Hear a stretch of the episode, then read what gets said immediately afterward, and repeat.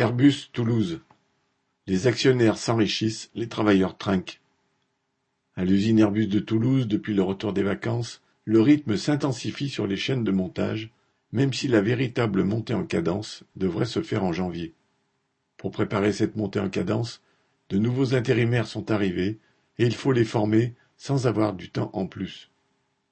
Entre les absents du fait des accidents du travail, les démissionnaires, les intérimaires formés qui ne restent pas ou qui ne sont pas embauchés, le sous-effectif est criant.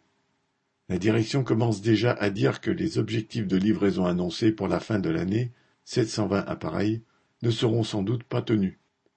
Pour rappel, le carnet de commandes s'élève à 8000 avions, soit environ 10 ans de production. Airbus a de quoi voir venir. Alors, pour répondre au manque d'effectifs, la direction a envoyé un courrier à chaque salarié pour l'informer que les heures supplémentaires sont ouvertes jusqu'au 11 novembre. En réalité, il est sûr que cela durera au moins jusqu'à la fin de l'année. Ainsi, au lieu de commencer à 6h30, il faut commencer à 5h et le samedi venir de 6h à midi pour l'équipe de jour. Pour les équipes de nuit, il s'agit de travailler de minuit à 2h en heures supplémentaires, même le samedi. Officiellement, ces heures supplémentaires sont au volontariat mais les chefs ne cachent pas que, s'il n'y a pas assez de volontaires, elles deviendront obligatoires.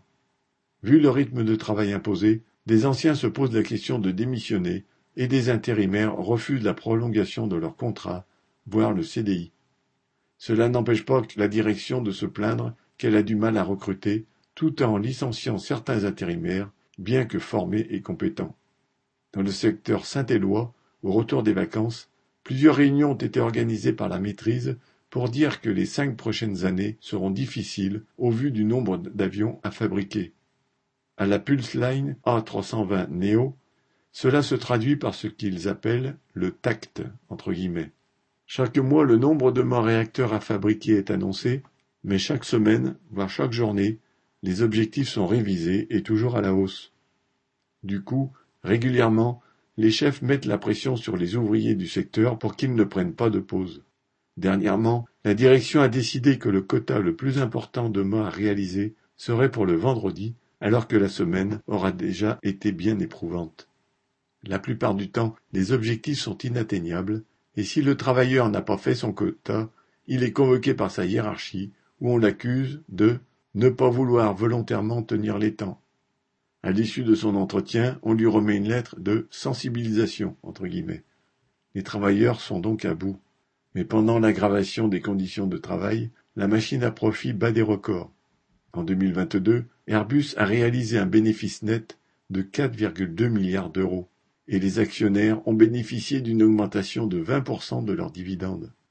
Dans l'avenir, l'entreprise compte encore leur reverser bien plus grâce à la nouvelle convention collective de la métallurgie qui permettra d'intensifier encore les rythmes de travail tout en allégeant la masse salariale. L'avenir est donc toujours aussi radieux pour les actionnaires, beaucoup moins pour les travailleurs, sauf s'ils refusent de se laisser faire. Correspondant Hello.